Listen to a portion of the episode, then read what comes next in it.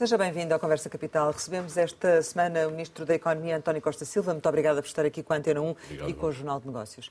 Como sempre acontece, começo por lhe perguntar o que é para si neste momento capital em Portugal?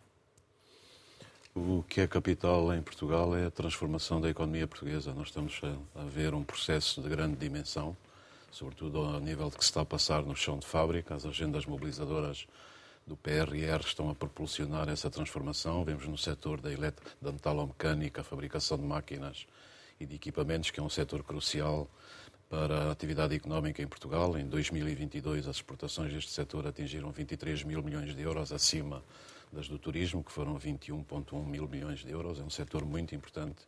Estão a adotar as tecnologias digitais, a impressão tridimensional, a robotização, a virtualização dos processos, a reconfigurar as cadeias produtivas são altamente competitivos e, portanto, também contribuíram de forma absolutamente crucial para as exportações no ano 2022, que pela primeira vez atingiram 50% do PIB. E nós temos hoje no país uma espécie de galáxia de empresas douradas, que se chama a nossa galáxia de, empresas exportadoras eh, douradas, que são 53 mil empresas que exportam para 100, para 100 ou mais países do mundo. E, portanto, a economia portuguesa está cada vez mais competitiva, mais inovadora, e este setor é crucial, mas temos outros que se estão a desenvolver. E vamos ter a oportunidade de falar sobre isso, tanto do, da questão das exportações como daquilo que são os setores eh, mais, mais relevantes. Mas uh, agora, neste momento, estamos com a proposta do Orçamento de Estado para 2024 na Assembleia da República. Pergunto, Sr. Ministro, o que é para si um bom orçamento? Um bom orçamento, eu penso que este exemplo, este orçamento de Estado é um exemplo de um bom orçamento. Por quê? porquê? Porque é um orçamento para as pessoas, é um orçamento para as empresas e, atenção, é um orçamento para o futuro. É um orçamento para as pessoas porque reforça o rendimento das pessoas, desde logo no salário mínimo, passa de 760 para 820 euros, é o maior aumento sempre no salário mínimo nacional. Recordo que o salário mínimo nos últimos sete anos cresceu 50%, o salário médio 25%. Portanto, uma aposta clara neste setor.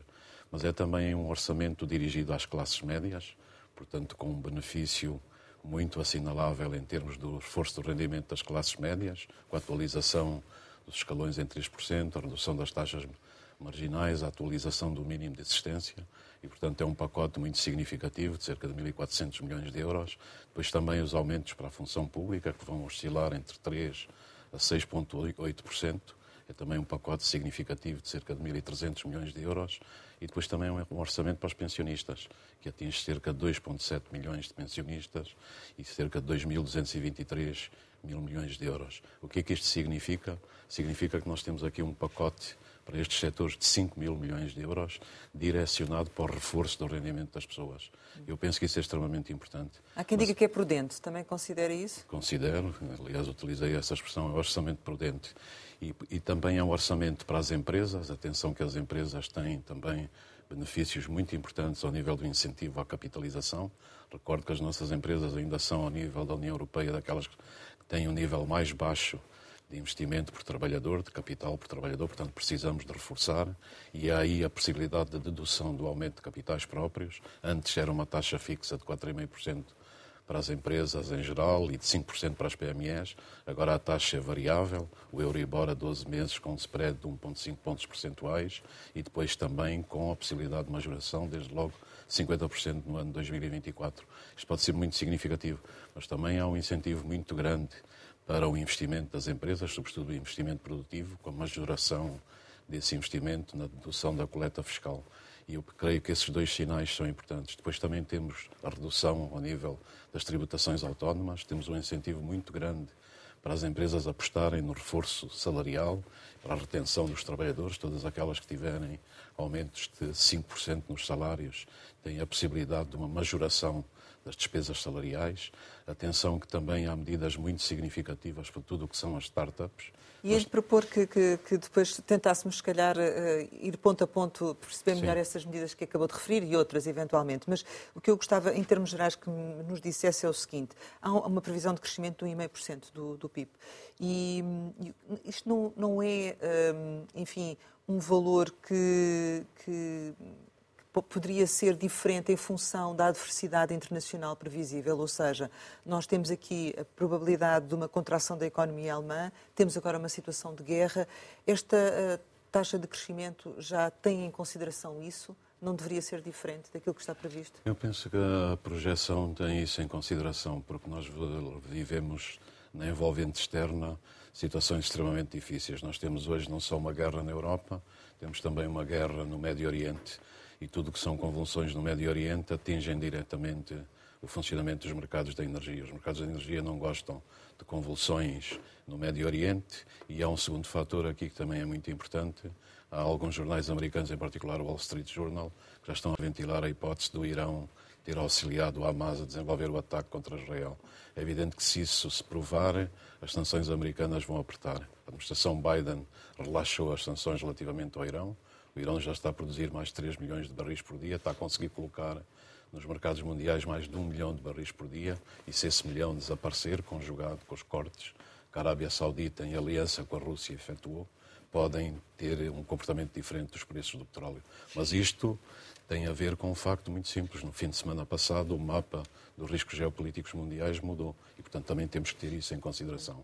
Apesar disso, eu estou convicto, como tudo indica, que a economia portuguesa é muito resiliente. Repare que há um ano atrás, exatamente em outubro do, do, do ano passado, nós tínhamos taxas de inflação de 10%. Toda a discussão e o debate público é que o país ia colapsar em termos económicos em 2023, que não seria possível manter a atividade económica e pelo menos crescer. Nós vamos crescer pelo menos 2,2% este ano. Recordo que no primeiro, no primeiro semestre deste ano as exportações nacionais cresceram 11,5% em cima de recordes sim. que foram estabelecidos em 2022. Mas em relação a este 1,5%, uh, não deveria ainda assim ser mais do que 1,5%?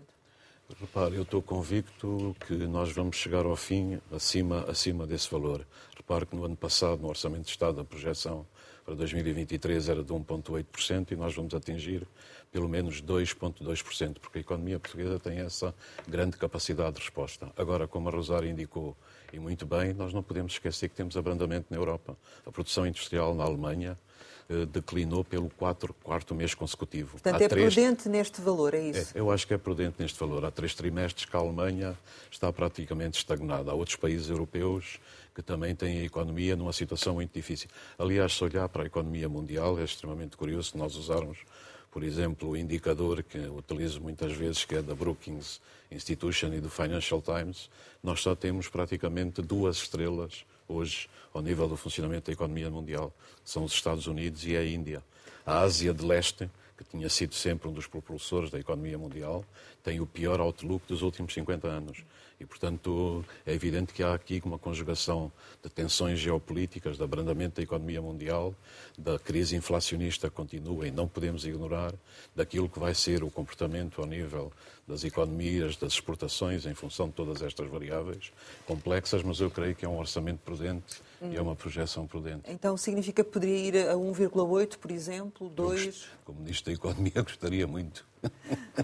Mas eu acredito muito porque tenho, tenho conhecido como nunca o funcionamento do país, das empresas. Nós temos excelentes empresas, temos muito talento no país e não é só nestes setores que indiquei, na metalomecânica, fabricação de máquinas e de equipamentos. E por isso acha que, que, será possível ir mais além do que esse valor? É, mais além. Em, em relação às exportações, hum, há aqui a previsão no crescimento de 4,3% das exportações, acima das importações de 1,8%, mas ao mesmo tempo este é um orçamento que é muito feito a pensar no consumo interno. Este, este valor das exportações, como é que é justificado? Ah, Não, é justificado pelo dinamismo extraordinário do setor das exportações. Repare que nós concentramos-nos muito. Ainda na... assim, apesar da retração da Alemanha, ou seja, aqui uma procura de novos mercados. Sim, é... sim. Quando eu lhe dei o exemplo daquela galáxia de 53 mil empresas, as empresas portuguesas estão já a diversificar os seus clientes. Nós, no passado e ainda hoje, temos uma grande percentagem de exportações para a Europa, cerca de 70%, mas aqui é a diversificação das exportações para outros países do mundo. E queria também dizer aqui que, quando analisamos nos últimos sete anos quais foram os setores que mais cresceram em termos de exportações, e, uh, os resultados são surpreendentes. O que mais cresceu 18% ao ano nos últimos sete anos são as tecnologias de informação e fabricação de software. Nós, em 10 anos, quase triplicamos tudo aquilo que o país produz aí. 18% a seguir, com 16% de crescimento das exportações, é tudo o que é fabricação de máquinas, equipamentos de alta precisão. Depois, com 14%, temos químicos, temos produtos farmacêuticos. A nossa, a nossa área farmacêutica, que é uma das áreas que eu desenvolvo, aliás, no documento que o Sr. Primeiro-Ministro me pediu em 2020 para a visão estratégica, dizia que Portugal pode ser uma fábrica de medicamentos da Europa. Estamos a trabalhar com o Ministério da Saúde, o Ministério da Ciência e as empresas criam uma task force no Ministério da Economia exatamente para desenvolver as capacidades desse setor. Me parece é que este orçamento tem sido passado a mensagem que é, sobretudo, assente no consumo interno, no crescimento.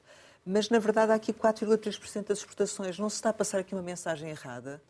Eu, eu acho que é um, um orçamento que procura reforçar os rendimentos das pessoas e, portanto, reforçar o consumo interno, mas, simultaneamente, também aposta no desenvolvimento das exportações e na capacidade que o país tem de procurar novos mercados e de fazer aí um caminho. Queria só dizer o seguinte: há outro setor muito importante que é a indústria de componentes que trabalha para o setor automóvel que é altamente inovador. Nós não temos hoje um carro a circular no espaço europeu que não tenha componentes que sejam produzidas em Portugal. Atingiu um recorde no ano passado, 13 mil milhões de euros de exportações, e o que é que aconteceu no primeiro trimestre? Subiu ainda mais 22,5%. Aliás, no conjunto do primeiro semestre, as exportações subiram 11,5% face ao valor absolutamente recorde que alcançaram no ano anterior. O turismo continua a ser também um dos grandes motores da economia. Chamava só a vossa atenção para que nos primeiros meses de 2023, de janeiro até julho, nós, em termos de, de visitas de pessoas, recebemos mais de 16, 16 milhões de visitas, cerca de 17% acima do ano anterior tinha sido um recorde, e em termos de receitas, mais 13,4 mil milhões de receitas, cerca de 20% acima do ano anterior. E, portanto, vamos ver também no fim do ano como é que vamos fechar e como é que vamos manter esta capacidade. Se tivermos o turismo a funcionar em plena velocidade, como está, e é um grande setor, e, e a capacidade de continuarmos a exportar bens, bens e equipamentos será muito, muito importante. E atenção que no balanço das exportações, os bens já representam cerca de 60% e os serviços 40%. E dentro dos serviços, hoje o turismo só representa 48%. Isto é, os outros serviços, além do turismo, já representam 52% da nossa capacidade de exportação. Portanto, a mensagem que queria passar aqui é que temos de trabalhar nestas direções todas. A economia é uma matriz multidimensional, complexa, que tem sinergias, mas se nós conseguimos coligar todos estes setores e, em termos do governo, primeiro que tudo, eu digo que a função do Ministério da Economia, primeiro que tudo, é não atrapalhar a economia, a segunda é ajudar no que seja possível o desenvolvimento de todas estas capacidades. E é isso que estamos a fazer. Aqui um fator que, que, já falámos sobre ele, que tem a ver com a escalada uh, da, situação de, de, do, do, petróleo e do, eventualmente do aumento Sim. de combustíveis. Do seu ponto de vista, vamos ter efetivamente aqui um impacto ao nível do aumento dos combustíveis por causa do que está a passar uh, no, no, Médio Oriente, que, se, que vai prolongar-se para 2024? Eh, depende, depende da duração do conflito e da extensão do conflito. Uma coisa é certa, os mercados energéticos não gostam de convulsões no Médio Oriente. O preço do petróleo começa logo a acusar o nervosismo nos mercados. Nós não podemos esquecer que no Médio Oriente ainda está assediada mais de um terço da produção mundial de petróleo e é extremamente significativo a esse nível. E a matriz energética mundial continua a ser dominada pelo petróleo. Não podemos esquecer também que, na sequência da, da guerra da, da invasão bárbara da Rússia à Ucrânia, o preço subiu imediatamente. Logo a seguir, nos meses subsequentes, atingiu um máximo de 139, pergunta, é? 139 dólares por barril. Depois foi declinando, mas durante a maior parte do ano de 2022 esteve acima dos 100 dólares. Depois começou a diminuir, atingiu um, um, um, ponto muito baixo em junho deste ano, chegou a cerca de 70 dólares por barril, mas repara uma coisa, quando desceu, quando desceu significativamente, vimos a aliança entre a Arábia Saudita e a Rússia, chamada OPEC+, que cortaram significativamente a produção dos seus países e imediatamente o preço subiu e chegou a cerca de 97 dólares. Depois declinou e agora estamos a ver qual é o efeito que vai ter este conflito. Hum. Se a guerra se estender a outros países, se o envolvimento do Irão for provado, se houver uma conflagração com maior dimensão e de maior durabilidade, nós vamos ter notícias de que não são muito agradáveis no comportamento dos preços do petróleo, que vão depois contaminar todos os outros preços da energia. Uma coisa é certa, já alguns analistas que, que começam a ecoar o paradigma de 1973, eu não sou favorável a isso, porque o mundo hoje não é o mundo de 1973, mas em 1973, como sabem, na sequência do ataque do Egito e da Síria a Israel e depois da guerra do Yom Kippur, nós tivemos uma das maiores crises inflacionistas da história e um impacto muito grande nas economias mundiais. Esperemos que isto não aconteça, mas realisticamente nós temos que ter todos estes dados em análise. A questão é, uh, tendo por base aquilo que acaba de dizer, e, e mesmo que não houvesse essa situação, uh, porquê é que vão retirar os apoios, por exemplo, a, a, aos combustíveis e uh, verificar-se um aumento do, do, ISP em 2024? Isto para as empresas não é, não é muito complicado, Sr. Ministro? Pois, eh, não, não estou inteiramente de acordo que vamos tirar os apoios aos combustíveis. Repare que no ano passado e também foi uma, foi uma situação muito prudente. Nós tivemos um apoio de cerca de 2.500 milhões de euros à eletricidade e 1.000 milhões ao gás. Por exemplo, os 1.000 milhões do gás não foram usados em toda a sua extensão, aliás, só uma pequena fração é que foi utilizada.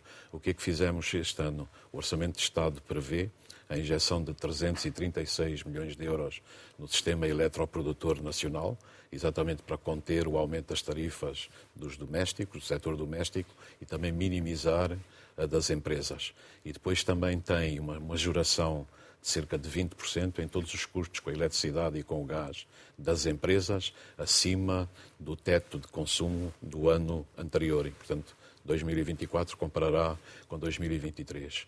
E, portanto, nós queremos que temos que dar toda a atenção à evolução, isso vai ser absolutamente decisivo. Mas no caso dos combustíveis, concorre para, para esta, quando eu digo retirar dos apoios, temos o descongelamento progressivo da atualização da taxa do carbono uhum. e, por outro lado, o fim da devolução da receita adicional do IVA. E, portanto, estas duas situações vão levar a um aumento do preço dos combustíveis ou não? Vamos ver como é que, como é que o mercado vai se, vai se comportar. Repara também aqui alguma ilação que temos tirado do passado, do ano 2022, quando tivemos estes apoios massivos, e depois o que é que aconteceu em termos do funcionamento do mercado. Nós tivemos o preço do gás que atingiu um pico de 339 euros por megawatt hora durante o ano 2022 e depois foi baixando consecutivamente até chegar aos 46, que é o que existe hoje. No caso da eletricidade, atingiu várias centenas de euros por megawatt-hora e hoje está a cerca de 56. E, portanto, houve uma redução ao longo do tempo, quando os mercados começam a incorporar na sua, no seu pricing, digamos, os, os, os comportamentos geopolíticos que estão em causa. Aqui Esperemos um... que a guerra na, na, na, de Israel, a guerra do Hamas contra Israel não, não, não, não, não, não se propague, que seja contida e que tenhamos um comportamento aceitável dos mercados da energia. Mas ninguém pode garantir que isso vai suceder. Mas isso se não suceder, temos sim. que atuar. Isso a acontecer, o Governo vai pensar em medidas tem que atuar, de, Tem que atuar, nós temos que proteger todo o nosso sistema produtivo face a convulsões geopolíticas que afetam o funcionamento da economia, mas que não têm nada a ver com a responsabilidade das empresas. Eu penso que isso é a linha que vamos propugnar. Ainda assim, eh, quando eu lhe coloco esta questão dos impactos que, que tem nos combustíveis, a questão da taxa de carbono e o fim da devolução, coloco-a porque, se olharmos aqui para a vizinha Espanha ou para outros países, estes apoios às empresas vão continuar. E isso significa também perda de competitividade por parte das nossas empresas, não é? Eh, sem dúvida, mas eu dei-lhe exemplos de algumas das medidas que continuam no Orçamento de Estado, que nós pensamos que era prudente mantê-las. Agora vamos monitorizar a situação e responder como respondemos no passado.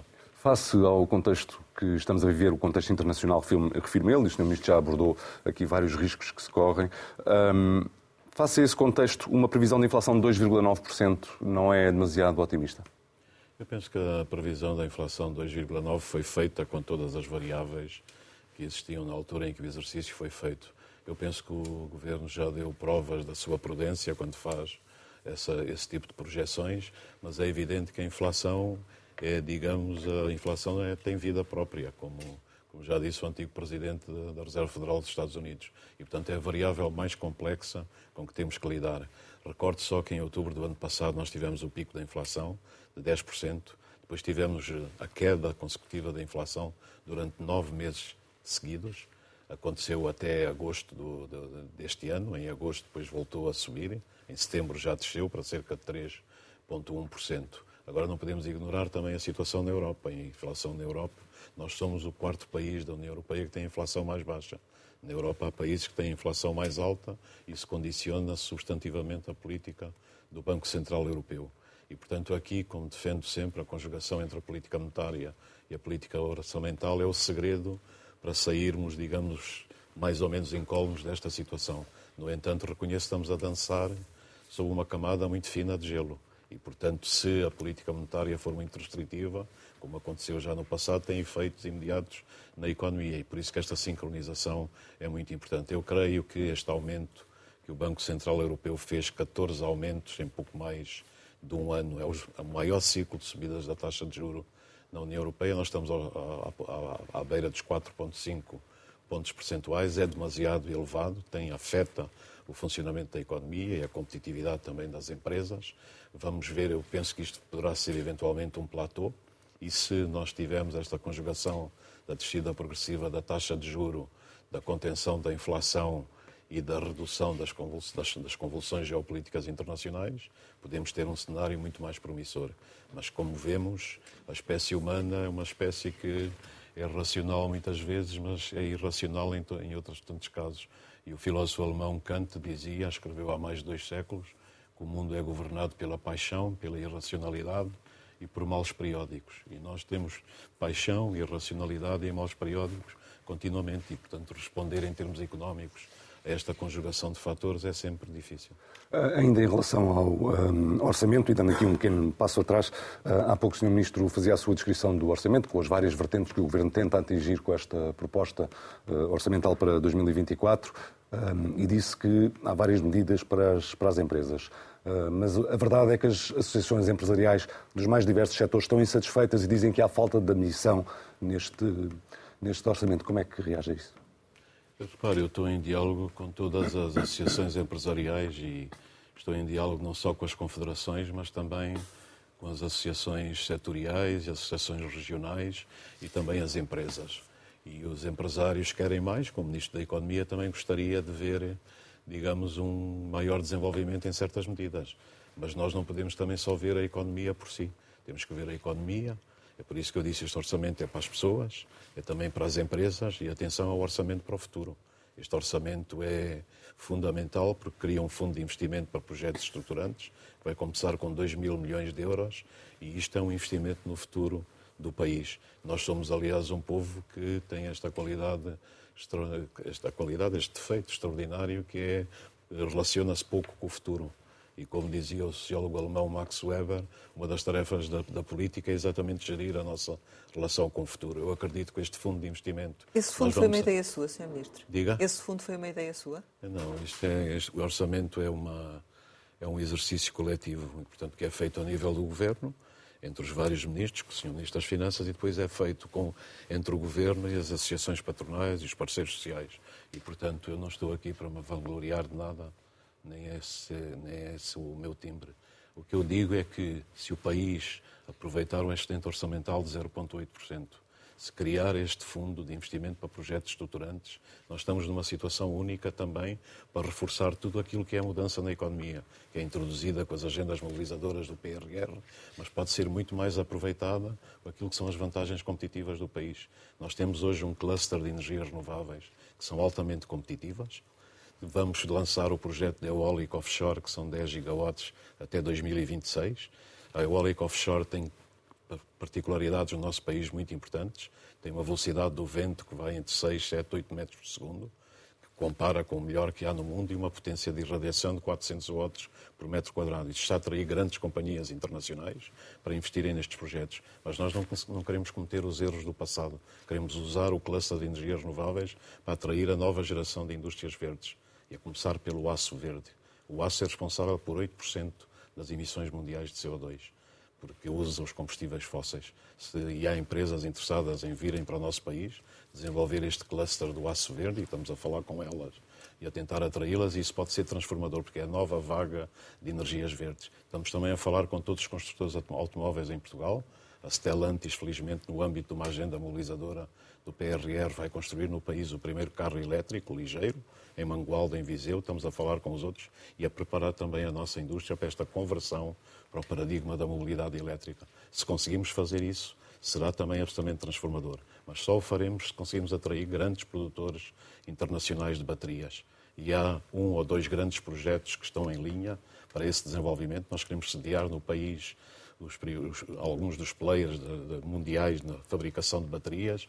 E porquê? Porque o mundo, no futuro, vai ser um mundo cada vez mais dirigido por baterias e apoiado no funcionamento da economia em baterias. E o que é que se passa a este nível? A Agência Internacional de Energia tem um estudo muito interessante, diz que até 2040 nós precisamos, a nível do mundo, de 10 mil gigawatts hora em termos da capacidade de baterias. Isto é 40 vezes a capacidade que existe hoje no mundo. E das mais de 700 megafábricas de baterias que existem hoje, quase todas elas estão localizadas na Ásia. Se nós formos o primeiro país da Europa que atrai este setor será fulcral. Mas é evidente que para fazermos isso estamos a usar outra das grandes vantagens competitivas que o país tem. Nós temos das maiores minas de lítio na Europa, que estão localizadas no norte do país. O lítio é absolutamente indispensável com o cobalto para esta transição energética e para a mobilidade elétrica e nós queremos também, evitando os erros do passado, sediar no país toda a cadeia de valor do lítio, desde a extração, a refinação, fabricação de células, fabricação de baterias e economia circular. E se alavancarmos isso, vamos ter uma nova vaga industrial no país. Mas para que, para que fique claro, as medidas que constam do orçamento dirigidas ao setor empresarial são aquelas que o Ministério da Economia queria ter ou aquelas que foi possível ter no âmbito do tal exercício coletivo que referiu que é da construção do Orçamento do Estado? É uma excelente pergunta, mas sabe, a política e o orçamento não é exceção, é a arte do possível. E, portanto, nós temos que fazer um equilíbrio entre aquilo que são as receitas, aquilo que são as despesas, aquilo que podemos dar em cada, em cada circunstância, e eu penso que foi, digamos, esse equilíbrio que se atingiu aqui. E, portanto, eu estou profundamente em linha com aquilo que está no orçamento. Vamos lutar dentro do orçamento para desenvolver todas essas medidas e vamos manter o diálogo com as empresas para ajudar as empresas. Porque eu não tenho dúvida absolutamente nenhuma. São as empresas que são os motores da criação da riqueza do país.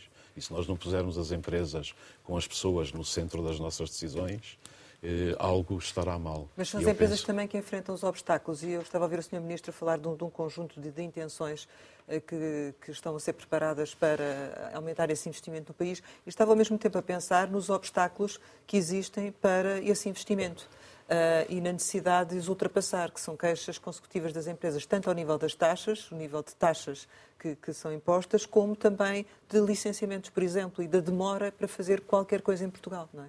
Tem o Sr. Ministro fala muitas vezes disso, mas depois Tem toda a razão prática... e temos, tem, temos que mudar isso. Eu penso que há também uma grande consonância. Mas está sozinho a fazer isso? Já não, não. Eu dialogo com os meus colegas todos e tentamos lutar. Mas o que é que está a acontecer? Mas, Quer dizer, nós... o Orçamento 24 não, não nos traz isso, não nos traz repare, redução de taxas, nós... não nos traz levantamento Sim, desses obstáculos. tem razão. Os empresários ventilam muito isso, fizeram as contas, dizem que há mais de 4 mil taxas e taxinhas no país. Nós temos que simplificar e, portanto, nós temos um sistema que é muito burocrático, muito, com muitas exceções, com muito atribulado, e se nós simplificarmos isso, vamos dar um salto em frente. Mesmo assim, Rosário, não se esqueça que em 2022 o investimento empresarial em Portugal chegou a 32 mil milhões de euros no primeiro semestre deste ano já atingimos 17 mil milhões. Agora imagine quanto é que não seria se não houvesse seria, essas taxas. Mas é, é, por isso que, é por isso que eu falo muitas vezes da necessidade de libertarmos o potencial produtivo do país.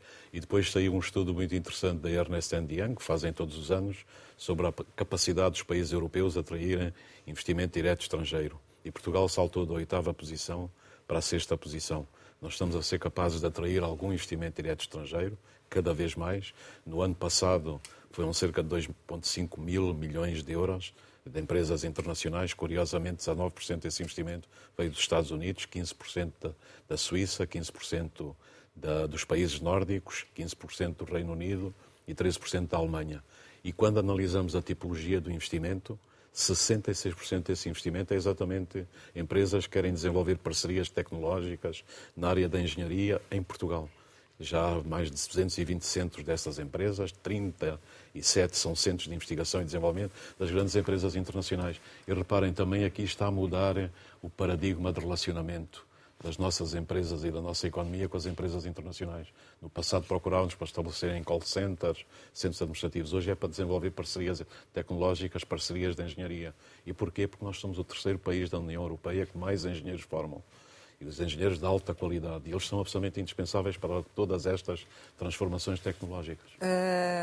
uma, questão que, que, que, foi colocada até por si, logo quando chegou ao governo, foi a questão do imposto dos lucros extraordinários cobrados às empresas nomeadamente a distribuição alimentar. Ficámos a saber que elas, eh, que esta, este imposto vai, vai terminar eh, agora em 2024. Pergunto se isto faz sentido, eh, se, se faz sentido terminar com este imposto sobre lucros extraordinários. Repare, os impostos extraordinários são isso mesmo, como a palavra indica, extraordinários. Portanto, quando há normalização da, da situação, têm que acabar porque podem onerar excessivamente as empresas. Permita-me, maneira... Sr. Ministro, apenas acrescentar cá um imposto extraordinário, uma contribuição extraordinária que já dura há pelo menos uh, eh, 10 anos, que é sobre o setor tem financeiro. Mas uh, faça o favor de continuar. Sim, tem toda a razão. Portanto, em relação à SES, vamos ver como é que vai, vai ser o futuro. De qualquer maneira, a novidade que este Orçamento de Estado introduz relativamente à SES, que eu penso também é positiva, neste caso para as empresas, é que todos os ativos que geram energias verdes não entram na, na, na, na, conta para o cálculo do imposto. E penso que isso é um passo importante. Mas, eu, como lhe digo, este é um exercício sempre de equilíbrio. Vamos ver como é que isso se desenvolve. Agora, eu sou muito sensível a essas questões que são a colocar, porque se nós tivermos a capacidade de ter um sistema fiscal eh, mais simples, mais orientado eh, e que consiga libertar a capacidade produtiva das empresas, nós vamos dar um salto significativo. Porque é uma coisa que, para mim, hoje não tenho dúvida absolutamente nenhuma. Nós temos muito, muito talento no país. Posso-vos dar alguns exemplos. No âmbito das agendas mobilizadoras, a indústria têxtil, a indústria têxtil, ano passado, atingiu um recorde de 6.300 milhões de euros de exportação. E há empresas, por exemplo, a Calvlex, a Polo Piquet, eles estão a fazer, no âmbito desta agenda mobilizadora, que já incorpora fibras recicladas.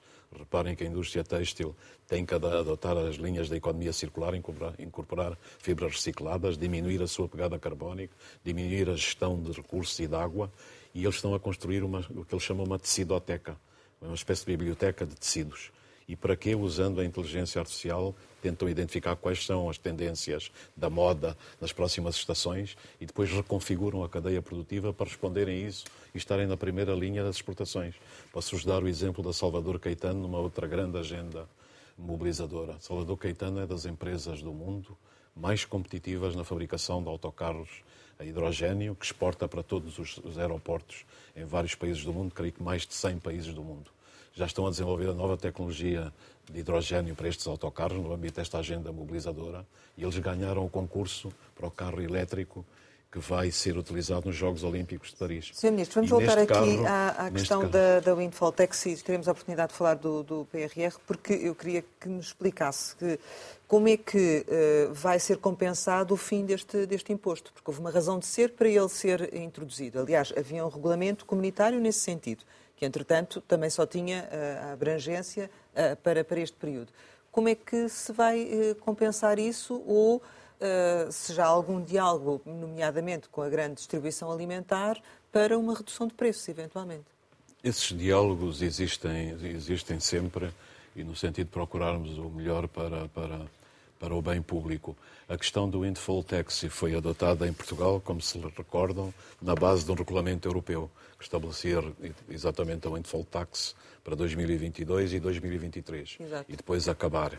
E é nessa circunstância que foi tomada a medida. Portanto, já não é no é necessária. No, não é necessária. No âmbito do Orçamento de Estado, entendemos, face a este exercício de equilíbrio que foi feito, que nós tínhamos um suficiente controle de todas as outras variáveis para avançarmos com essa proposta. Porque essa, essa, esse imposto, quando surgiu, foi precisamente porque, eh, é, nomeadamente a este nível, as empresas estavam a reter, a ter, por via do contexto não é, da inflação, a reter Sim. lucros uh, que não era suposto.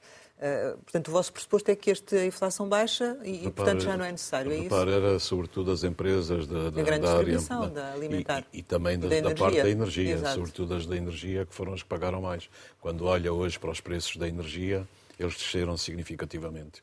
E, portanto, isso justifica que a medida não continue. Esperemos que a energia assim continue, não é? Sim. Ficou uh, surpreendido com a recusa da CIP em assinar o, o acordo de concertação? Não, não, não, não, não fiquei surpreendido e nós continuamos em, em diálogo com, com a CIP. Já depois disso, já encontrei o Sr. Presidente, o Dr. Armindo Monteiro. Eu penso que o Dr. Armindo Monteiro trouxe uma nova visão para a CIP é um homem genuinamente empenhado na criação de condições para o desenvolvimento da economia em Portugal, portanto é um protagonista indispensável, uma grande confederação empresarial. Eu penso que algumas das medidas que propôs, que envolviam sobretudo a TSU, não foram aceitas pelo Governo. O Governo sinalizou isso desde o início. Penso que temos medidas no orçamento que, de certa maneira, contrabalançam isso mas a CIP entendeu não assinar, vamos continuar o e, diálogo. E que Eu implicações que é assim que. E que implicações é que, é que este facto uh, poderá ter, esta recusa da CIP em assinar o acordo? Implicações na economia, naturalmente. Eu penso que a CIP, como grande confederação empresarial, o que está interessada, sobretudo, é desenvolver e criar condições para o desenvolvimento da atividade das empresas. E penso que o diálogo mantém-se, e já sinaliza isso ao Sr. Presidente da CIP, e vamos continuar a falar e vamos encontrar eh, outros campos de colaboração e outras plataformas de colaboração. Eu sou da opinião que hoje nós não podemos governar o país nas sociedades em que vivemos, que são sociedades complexas, sociedades da informação, como fazíamos no passado. Isto é, governar de cima para baixo de uma forma hierárquica tradicional. Nós temos também que governar de baixo para cima. E as plataformas empresariais, as plataformas de cidadãos, as plataformas que mobilizem o saber do país são muito importantes para formatar as decisões políticas. Portanto, esse diálogo tem de continuar. E o grande exemplo é o exemplo da pandemia. Nunca vi no país uma mobilização tão grande dos saberes que existiam na área da medicina, da, da, epidemiologia e que formataram as decisões políticas. E aqui temos que fazer o mesmo, criar estas grandes plataformas com as associações empresariais, continuar a dialogar e identificar medidas que sejam possíveis de Mas ser individualmente, no orçamento de com Estado. cada uma das confederações e coletivo? Nós temos eh, periodicamente na concertação social diálogo quer com as confederações, quer com os sindicatos. E esse diálogo é fulcral, ele é muito animado pela Ministra do Trabalho, Solidariedade e Segurança Social, que tem desempenhado um papel extraordinário para promover todo esse diálogo e essa articulação, e nós colaboramos e mantemos esse nível de, de, de, de, diálogo. E, portanto, não, não antevê que no futuro o Governo e o Ministério da Economia em particular tenham de uh, dar razão à CIP e dizer que, afinal, se calhar a taxa social única uh, poderia ter sido alterada em benefício da economia nacional? Esse eu não vou discutir aqui a taxa social única, é um dos grandes um dos grandes temas do país, a posição do governo aí é clara, vamos encontrar soluções que tenham em conta também essa decisão do Governo. O, o orçamento prevê, de, de, resto o Sr. Ministro já mencionou esse aspecto, um reforço do regime fiscal de incentivo à capitalização um, e, e, do apoio ao investimento uh, e também aos agricultores. Quer uh, concretizar alguma destas medidas que considere mais importante para a economia? Eu mencionei a questão do incentivo à capitalização das empresas. Eu creio que isso é uma, medida muito significativa. Repare que o que tínhamos em 2022 era a possibilidade das empresas deduzirem o reforço em capitais próprios com uma taxa fixa de 4,5%, que era depois de 5% para as PMEs o, o, incentivo que está no Orçamento de Estado deste ano duplica pelo menos esse efeito. Qual é a previsão uma de taxa... adesão, Sr. Ministro? Diga? A previsão de adesão a, a, a esse incentivo? Eu creio que, que, a minha expectativa é que haja grande adesão, mas essa é uma questão que temos que ter também nas políticas públicas em Portugal e que temos também que saltar o muro desse tabu. É que nós, ao nível das políticas públicas, temos sempre que avaliar as políticas, monitorizar a aplicação, avaliar, porque por vezes as medidas são desenhadas e não têm o efeito desejado. Creio que esta vai ter, pelo menos o nível de incentivo é o dobro do que existia no passado. Pois também há um incentivo que é o investimento, que eu penso que é muito importante, que é uma majoração eh, significativa na dedução e no cálculo da coleta daquilo que foi que é o investimento produtivo das empresas. Há medidas também que incentivam a valorização salarial, portanto, com a possibilidade de majoração para todos os custos salariais eh, associados à contratação de investigadores, à contratação de pessoal qualificado. Depois também à redução das tributações autónomas, que eu penso que é um, um outro aspecto muito significativo que as empresas criam. O goodwill vai intervir no cálculo para, para, para, para os créditos fiscais das empresas e para os benefícios, quer o goodwill, quer a aquisição de patentes, de, de, de, propriedade intelectual, que é outro aspecto que é muito relevante, e isto também está relacionado com todas as medidas que foram introduzidas para melhorar substancialmente o nosso sistema das startups. O IRC das startups passou para 12,5%. Nós já temos 12 mil startups no país Penso que muitas delas, ou algumas delas, vão se transformar em grandes empresas. Chamava só a vossa atenção que estamos a mudar também, a assistir à mudança da composição da estrutura empresarial em Portugal. Se for das 10 empresas mais valiosas em termos de capitalização no mercado, cinco delas são empresas tecnológicas que não existiam há seis anos atrás.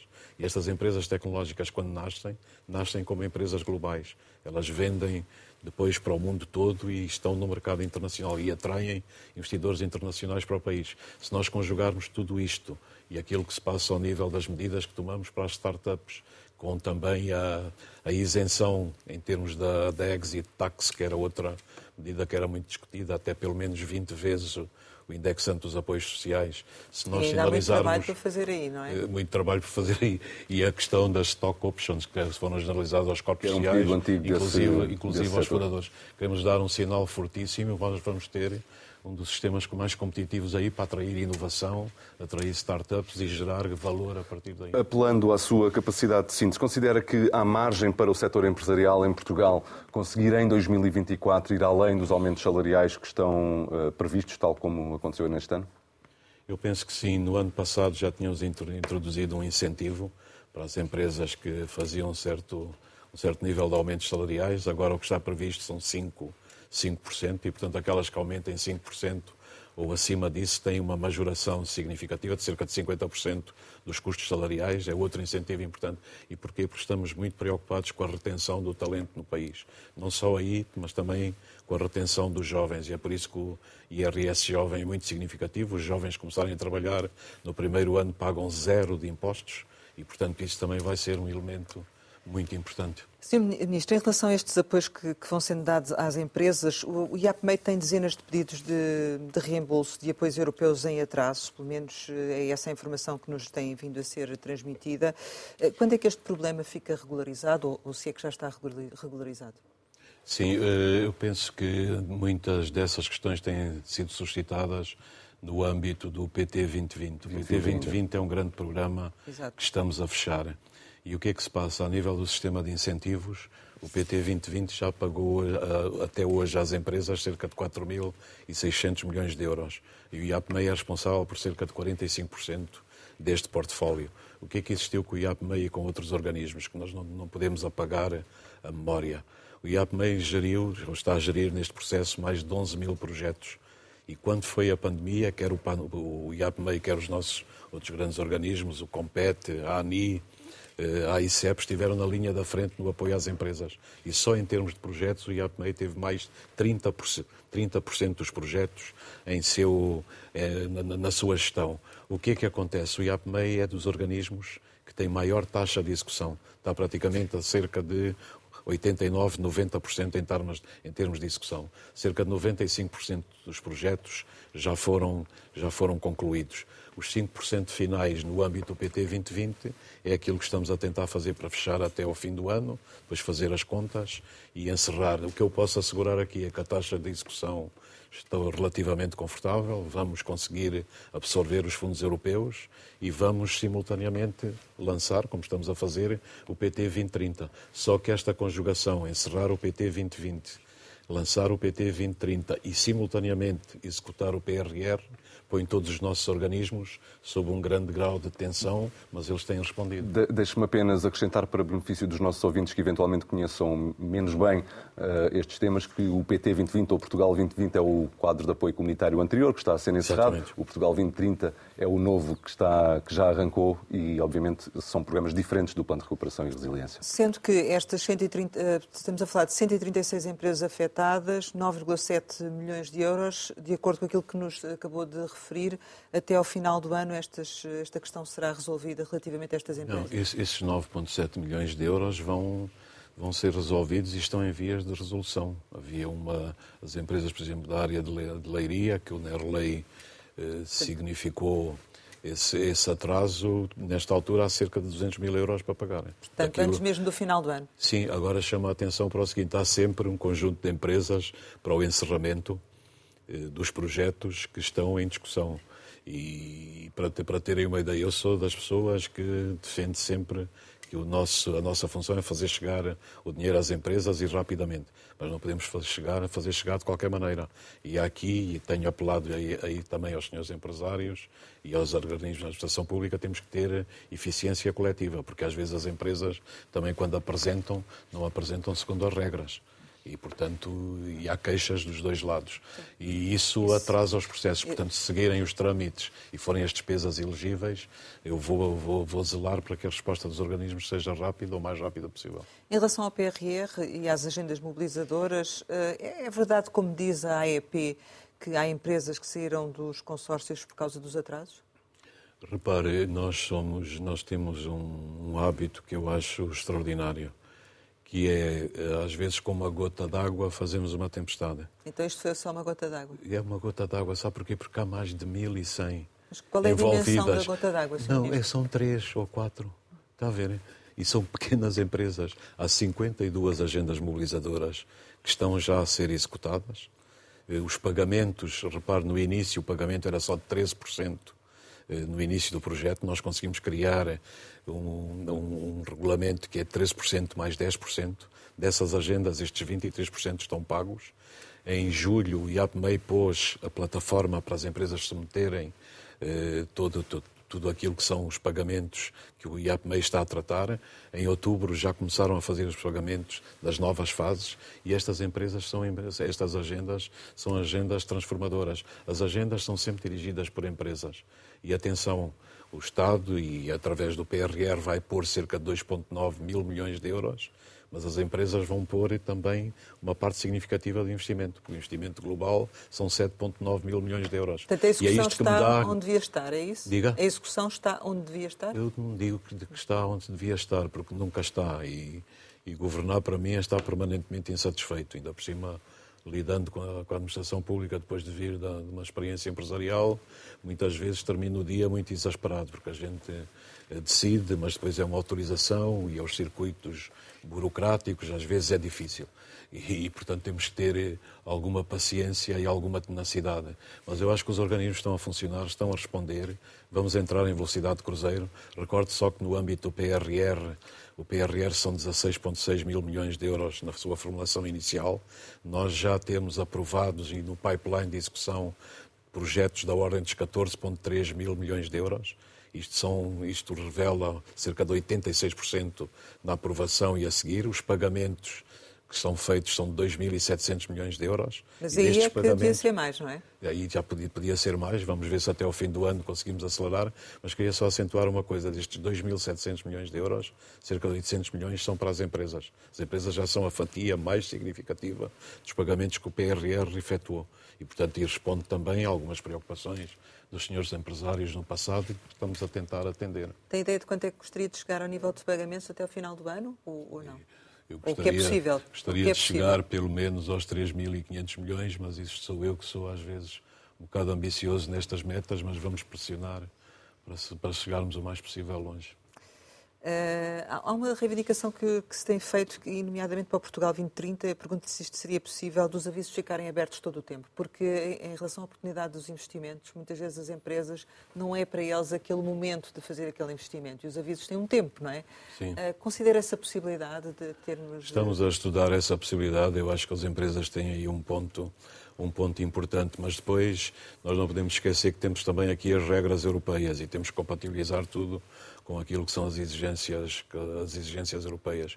Mas estamos a tratar disso, do PT 2030, de qualquer maneira, já foram lançados cerca, os avisos para cerca de 400 milhões de euros, dos quais 120 milhões são para empresas do, do interior, e portanto é um grande programa que também vamos gerir e tentar, na parte do sistema de incentivos para a inovação produtiva, são cerca de 3.900 milhões de euros que estão sob gestão do Ministério da Economia, integrado no, no, quadro geral do PT 2030, mas penso que pode ser um grande programa porque pode potenciar todos estes desenvolvimentos que falamos e levá-los a um patamar novo.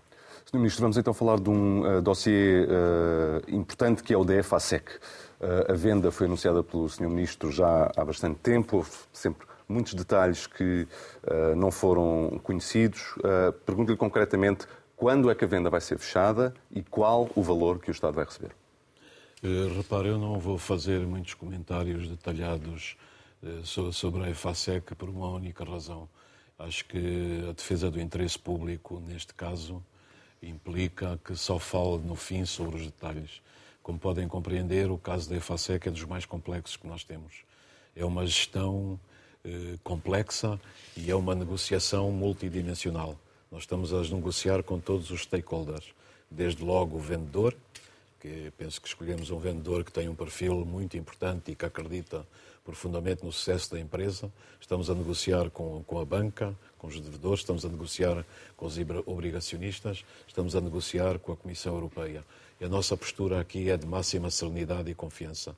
Tudo se está a concatenar para termos um resultado positivo. E se o conseguirmos, isso será muito significativo para o país. A FASEC tem mais de 2 mil, 2 mil trabalhadores, é uma empresa absolutamente fulcral no nosso tecido eh, empresarial e tecnológico. E ainda recentemente continua a ganhar grandes projetos na rede elétrica espanhola, na rede francesa, fabrica transformadores que têm classe mundial, está presente em múltiplos dos, dos sistemas de abastecimento elétrico das cidades, desde Nova Iorque a Paris e a outras. Enfim, é uma empresa de grande dimensão. E o que nós estamos a tentar fazer aqui é reunir todas estas. Isto é como um mecanismo de relógio. E com todo o respeito que tenho pelo vosso trabalho, porque a comunicação social é fundamental e o escrutínio que faça, mas qualquer coisa que diga a mais pode perturbar o processo. Eu não queria de maneira nenhuma pelo respeito que me merece a empresa e, sobretudo, os trabalhadores. Ainda assim, é nosso papel insistir nas perguntas e, por isso, pergunto-lhe quando é que conta poder revelar os detalhes sobre o negócio. O negócio está tudo encaminhado para ser fechado. Portanto, nós vamos anunciar a closing. Estamos a falar a de dias, de... semanas, meses?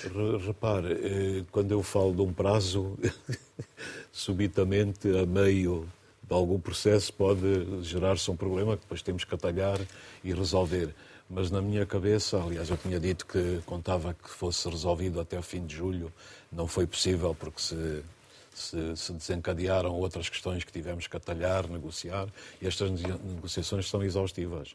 E também não podemos esquecer os minoritários, que também tivemos que negociar com todos eles. O que se passa é que eu penso que nas próximas semanas nós podemos anunciar o desfecho e será um desfecho feliz. Uh, soubemos também que uh, os bancos uh, só vão, só estão, estão a dizer que só concedem crédito adicional à EFASEC se o risco for assumido pelo Estado.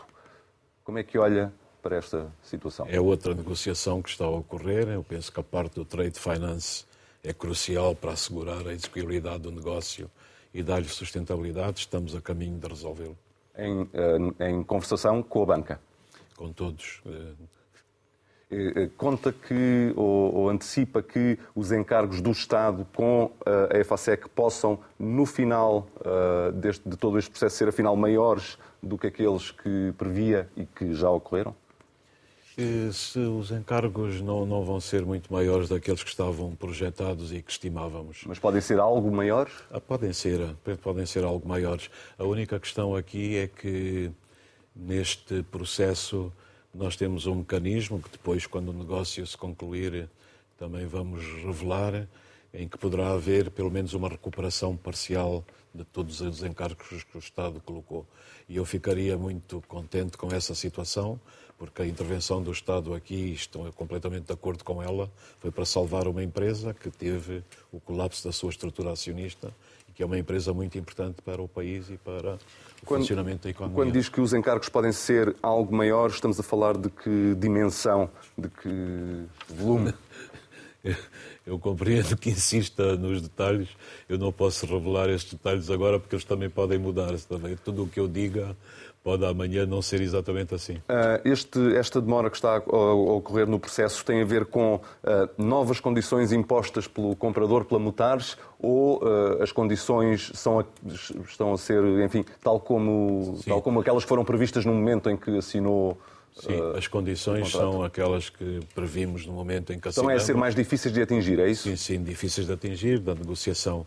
Há outro elemento também aqui muito importante, que é a interação com a Comissão Europeia, que tem funcionado muito bem. Nós vamos ter a anuência também da Comissão Europeia, já tivemos a anuência das nossas autoridades, da nossa autoridade da concorrência, e é por isso que eu digo que todas as peças deste mecanismo de relógio se estão a encaixar umas nas outras e nós vamos ter um desfecho feliz e queria transmitir essa mensagem de serenidade. Diria que o facto dos obrigacionistas terem uh, aceitado um corte uh, na, naquilo que se chama um haircut, uh, um corte na, no valor das obrigações que detêm da empresa maior, aliás, menor do que o previsto, pode ser um fator que traz uma pedra na engrenagem para este processo? Eu penso que não, porque o acordo a que se chegou, os obrigacionistas, como sabe, a Assembleia Geral foi ontem, foi tudo aprovado. A própria banca, com esse acordo, também tem alguns ganhos, alguns ganhos que, que, que são que Deixe-me só esclarecer para os nossos ouvintes, estamos a falar e, portanto, de um corte de 10% no valor dos títulos em vez de metade, que era aquilo que estava previsto. Sim, sim, exatamente. Mas isso são as negociações e os processos. E o que nós decidimos foi a bem do interesse público. A certa altura era bom fechar o dossiê e regular esta questão com os obrigacionistas que foi complexa, esta, mas felizmente chegou a bom porto. Esta, esta, diferença entre aquilo que estava previsto, que era um corte de 50%, e uh, o corte que foi aceito pelos acionistas, que é 10%, é uma diferença de alguns milhões de euros. Quem é que paga? É o Estado? Não, não lhe vou revelar como é que na configuração final isso ficou. Quando nós tivemos todos os números, será com muito gosto que nós daremos conhecimento público. Tá uh, outro, vamos então abandonar o tema uh, EFASEC e ir para outro que não é da sua tutela, mas tem impacto económico, a privatização da TAP. Uh, o modelo que está desenhado ao nível da percentagem a alienar, do perfil do, do comprador, teve o seu, a sua participação, o seu input, digamos assim? Esse dossiê é gerido pelo Sr. Ministro das Infraestruturas. Mas tem um impacto económico evidente. E pelo Sr. Ministro das Finanças. O impacto económico é, é evidente, mas a gestão está muito bem distribuída dentro do governo. E, portanto, não portanto, teve nada a dizer sobre este tema? Não, isso foi discutido em Conselho de Ministros. O Conselho de Ministros é um órgão colegial. Por isso mesmo lhe pergunto se este modelo teve a sua participação. Repare, a minha participação, eu não tenho importância nenhuma. O tem importância é a decisão final que sai do Conselho de Ministros. Teve algum uh, contacto por iniciativa do Ministério ou dos potenciais compradores uh, neste processo? Não, esse dossiê não é gerido pelo Ministério da Economia. Bem sei, mas o tem impacto económico. O que, há, o, que há, o que há a nível desses contactos é canalizado para, para os ministros que, são, que gerem esse dossiê. Um, as, estas uh, uh, soluções uh, intermédias que se apontam, agora falando do, do aeroporto, revê-se nesta, nesta profusão de soluções que têm sido avançadas? Sobre o aeroporto, do ponto de vista do Ministério da Economia, o que nós dizemos sempre, os estudos económicos revelam isso, a conectividade aérea do país é um dos elementos centrais para a sua competitividade. E, portanto, mais importante que as localizações é chegarmos a uma decisão. O país não pode andar 50 anos a decidir onde é que se localiza um aeroporto. Nós não nos podemos converter numa espécie Mas quando semana sim, semana não aparece mais uma hipótese de localização, isso é Exato. é mas uh, repare, o que é muito importante é, é decidir-se, uh, porque a sociedade da indecisão não funciona. E isso é o que nós estamos a ver relativamente a este tema ao, ao longo deste tempo. Para Agora, finalizar este. A metodologia que o Sr. Primeiro-Ministro acordou com o líder do principal partido da oposição, é uma metodologia correta e vamos ver se dá os resultados esperados. Para finalizar este tema e apelando a uma resposta em, em 30 segundos, uh, o Governo já disse que espera concluir este processo até ao final do primeiro semestre do próximo ano, de 2024, uh, eh, portanto, concluir a venda, mas quando é que espera que haja uma decisão sobre o, o comprador? Repare, quando, quando, nos prazos que estão estabelecidos, quando o caderno de encargos for, for, for, for tornado público, quando aparecerem as companhias interessadas, quando tiverem todos os elementos de análise, o Governo tomará uma decisão. E penso que esse prazo é um prazo realista para ver se também disso se resolve um dossiê que é um dos mais complexos que também temos. Ainda assim, relativamente ao aeroporto e às soluções intermédias, eu gostava de lhe perguntar se acha que, do seu ponto de vista, que a ANA é uma empresa que presta um bom serviço a Portugal. Repare, eu, eu não, não giro esse dossiê. Qualquer comentário que faça eh, pode perturbar as coisas e não queria entrar por esse caminho. A única coisa que digo, eu tenho a minha visão e penso sempre sobre todos os assuntos e a minha visão é uma visão independente, mas não a vou comunicar porque não é do interesse público neste caso. Um, para concluirmos, queria lhe perguntar se está disponível para o diálogo com os outros partidos em matéria de, de, de orçamento do Estado e se há, do seu ponto de vista, uh, algum aspecto uh, daquilo que já foi apresentado, nomeadamente pelo, pelo PSD, que pudesse, pudesse haver efetivamente aqui este diálogo, até porque sabemos que é uma pessoa que defende este diálogo e estes pactos. Às vezes, da minha parte, há sempre disponibilidade para esse diálogo em todas as áreas eh, que, que tutelo e o PSD é um grande partido da democracia portuguesa e, portanto, temos que sempre dialogar. Eu penso que isso é muito benéfico e com os outros partidos da mesma maneira. Mas há algum aspecto em que poderia haver aqui alguma abertura em função daquilo que já é conhecido das reivindicações pois, que eu penso que o PSD tem sempre, na sua visão, a questão de criarem-se condições para o desenvolvimento da economia, o desenvolvimento das empresas, o maior apoio às empresas. Eu penso que no Orçamento de Estado temos algumas medidas que podem ser melhoradas em função dessas conversas com o PSD. O PSD tem um excelente líder parlamentar, o professor Joaquim Miranda Sarmento, que é um distinto economista, que tem propostas que me parecem algumas válidas, vamos falar e ver o resultado disso. Eu penso que o país temos que normalizar, digamos, esta polarização que existe, esta fra fragmentação da, da, vida política. O, o pensador francês Pierre Rosanvallon diz que nós vivemos na era da política negativa em que uh, os partidos se afirmam mais pela rejeição do que pelo projeto, mais pela contestação do que pelo, pelo desenvolvimento de coisas que sejam positivas. E eu penso que nós temos que superar um bocado estes muros, dialogar e ter grandes plataformas colaborativas e acolher as ideias que são boas. Chegamos ao final e, habitualmente, costumamos lançar umas palavras para uma resposta rápida, ou seja, eu digo uma palavra e diz-me outra de significado. Uh, e a primeira é Serviço Nacional de Saúde. É a joia da democracia portuguesa. Luís Montenegro. É um um bom líder do principal partido da oposição. Chega? Chega é intragável. Auto Europa? Uma grande empresa, um dos pulmões da, da indústria portuguesa. Hamas? É o pior que existe no mundo. Reiby? É um desporto, eu não sou grande apreciador, mas pela, pela grande performance da equipa portuguesa pode ser um desporto do futuro. Praia? É a minha praia. Leitão. É uma das iguarias que mais gosto. Poesia. É o meu paraíso. Portu... Saudade. Saudade dos meus pais. Portugal. É o país que devemos catapultar para o futuro.